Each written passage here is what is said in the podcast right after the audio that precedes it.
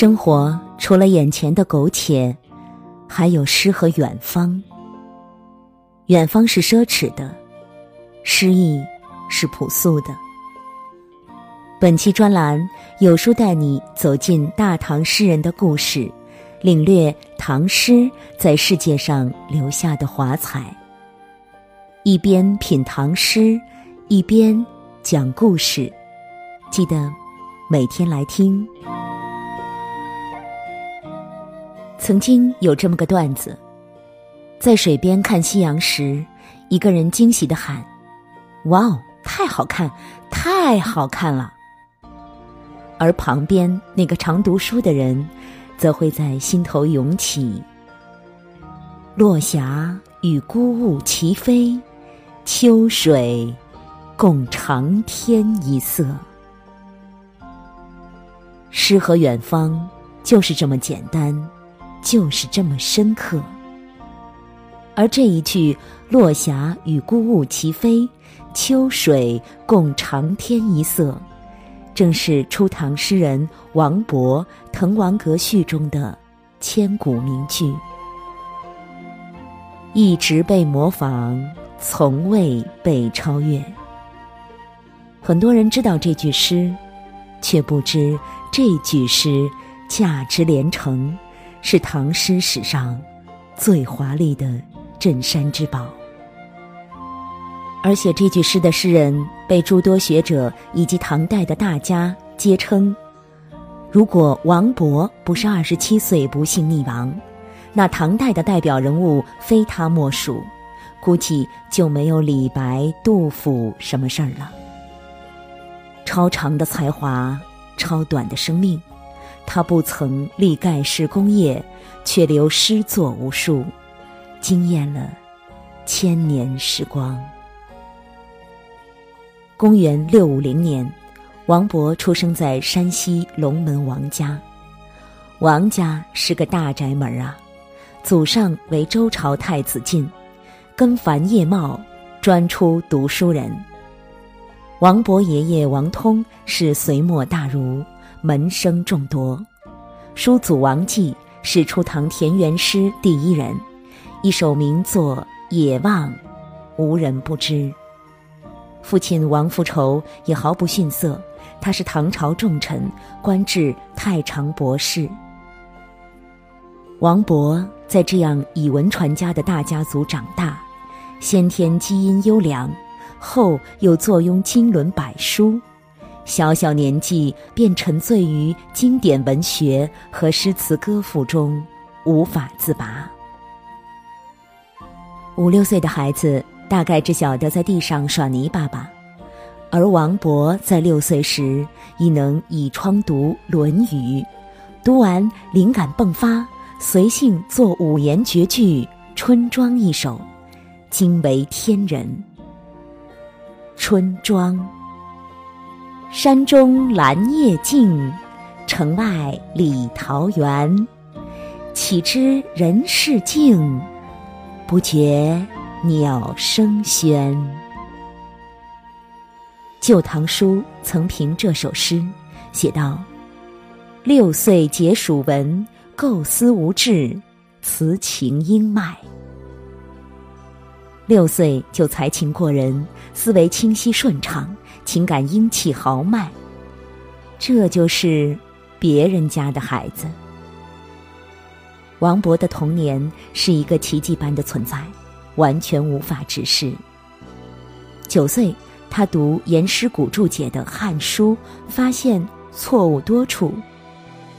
天才博不淡定了，他洋洋洒洒写下十卷《指辖》，指出《汉书注》具体错点。论据充分，有章有弛。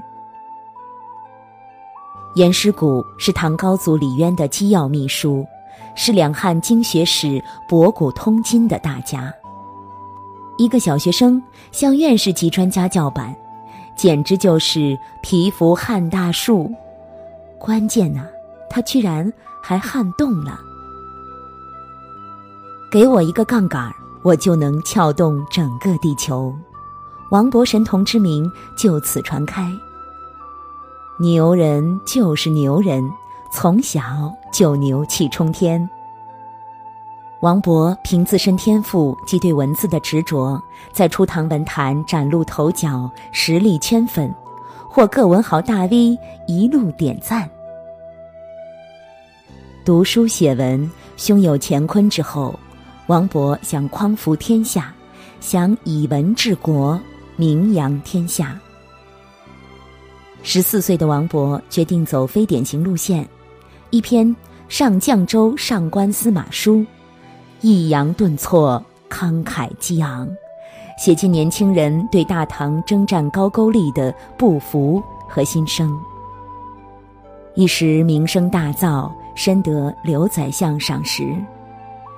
连名如韩思燕看了文章后，也不禁竖大拇指说：“生子若是，可夸也。一众大儒加持，前途。”无可限量。后来，王勃科举及第，不到二十岁就当上了朝散郎，这是千年难遇的人才呀！沛王李贤第一个坐不住了，急切地向王勃伸出了橄榄枝，奉为王府修撰。在沛王府期间，王勃出品多篇报文，像“海内存知己”。天涯若比邻，一扫当时靡靡之风，满朝赞誉。后来呈给唐高宗的《乾元殿颂》，被认定其才华盖世，堪为大唐第一人。从此，王勃成为名震一方的才子雅士，官场新贵，众人趋之若鹜。才气是一种锋芒，它有多耀眼，就有多灼人。出众的才华与热血，本应预示着一位才子的步步高升。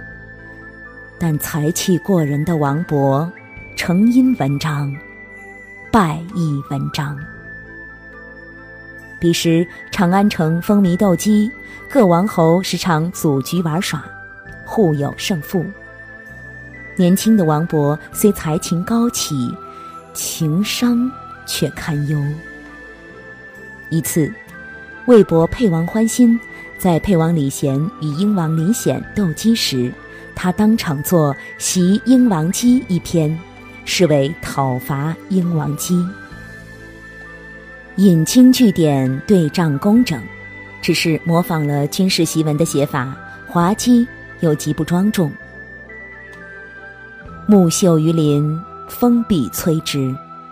这篇檄文被有心人传到了唐高宗李治手中。两雄不堪并立，见一己者即攻，一片杀气腾腾，彻底触痛了金上的神经。这是明晃晃的离间兄弟情啊！玄武门前的鲜血余温犹在。兄弟相残的戏码，绝不可再现。高宗龙颜大怒，当即将王勃逐出沛王府。王勃因一篇游戏之作，人生自此跌入谷底。所有光鲜如昨日昙花，一去不复返。但是生活还是要继续，人总要往前看。王勃开始了他的巴蜀漂泊之旅，漂泊着，反思着，想起过往的耀眼辉煌，再看此刻的凄凄惶惶，他的心境变得难以言喻。诗风也由豪迈变为凄清，再由凄清转为悲切。悲凉千里道，凄断。百年身，往事不可追。还好巴蜀漂泊没太久。公元六百七十二年，王勃被捕授为国州参军。只是他因才华外露，被同僚所忌，遭人陷害，说他杀官奴，被判死刑。他所有关于梦想和前程的人生计划，从此。全成为泡影。一声叹息。万幸得遇天下大赦，他才保全性命。只是因这件杀奴事件，伯父受牵连，被贬谪为交趾县令，远至南越之地。树欲静而风不止，子欲养而亲不待。身为孝子的王勃，眼看老父晚年凄凉，他非常自责。也正因为他对父亲的愧疚，为后世名作《滕王阁序》埋下伏笔。公元六百七十五年，王勃从山西路经江西南昌，去交趾看望老父。他虽已收敛心性，但难掩一颗赤纯之心。那一年。洪州都督严伯宇新修阁楼一座，设宴便请名流，欲借机让他的女婿吴子章名扬天下。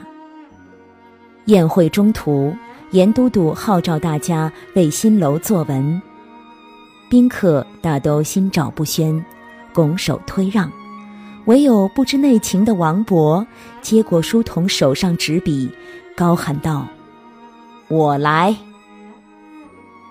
都督糟心想：哪儿来的愣头青啊？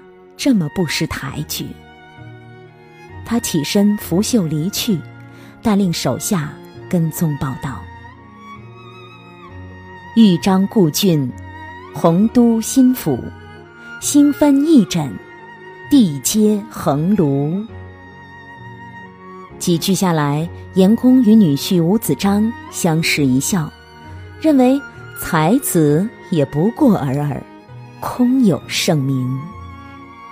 正当他们继续推杯换盏时，书童再报一句：“落霞与孤鹜齐飞，秋水共长天一色。”都督暗叫糟糕，今日自家女婿怕是再难出头了。此人高才呀！人比人，气死人。就是这一句，让日月失色，让江山无价；也是这一句，让当朝文豪乃至后世都认可了王勃的盖世才情。王勃将世事的艰辛、月事的沧桑、人生的悲凉，一股脑融汇到《滕王阁序》中。创下这千古绝唱。做完阁序，他仍有余力，遂再起身挥毫，题序诗一首：“滕王高阁临江渚，佩玉鸣鸾罢歌舞。画栋朝飞南浦云，珠帘暮卷西山雨。”闲云潭影日悠悠，物换星移几度秋。阁中弟子今何在？槛外长江空自流。众人抚掌，妙哉！强都不服，就服王勃。《滕王阁序》是词赋中的名篇，序末所赋的《滕王阁诗》更是唐诗中的精品，世间再难求。滕王阁尽显风流后，王勃日夜兼程到达岭南，还来不及侍奉老父，还来不及承欢膝下。却在公元六百七十六年秋，在江上乘船时不幸溺海而亡，时年二十七岁。奈何江风尽，折杀少年才。世人皆惋惜、慨叹、回首，却换不回才高八斗少年郎。曾有伟人评，这人高才博学，唯闻光昌流丽，英俊天才，似乎死得太早。王勃的一生是短暂的，但又是富于变化的。他在二十七年中所遭遇的、所作为的，并不比一个活了八十岁的人少。他的诗文一秒入心，一霎落寞，道尽沧桑。如果从诗文成就和高度来回顾他这一生，倒也无甚遗憾。成就《滕王阁序》，王勃在人间的使命也算真正完成，离去而归，得偿所愿。有些人二十五岁就死了。但是要等到七十五岁，才被埋葬。王勃，他虽死于二十七岁，但留下的文学瑰宝璀璨千年，诗魂永在，闪耀一世又一世。人生百年，犹如一瞬，留不住的是生命，信得过的，却是自己的努力。别在得意时锋芒太露，别在该奋斗的年纪选择安逸，也别等到来不及时再想起回家看看。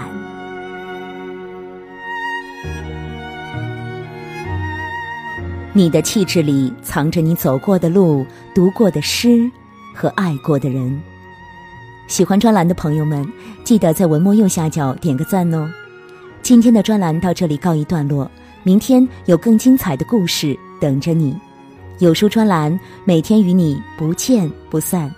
我是主播赏心情，我在美丽的渤海之滨山东龙口，祝您读书愉快，愿我的声音让您安静而丰盈。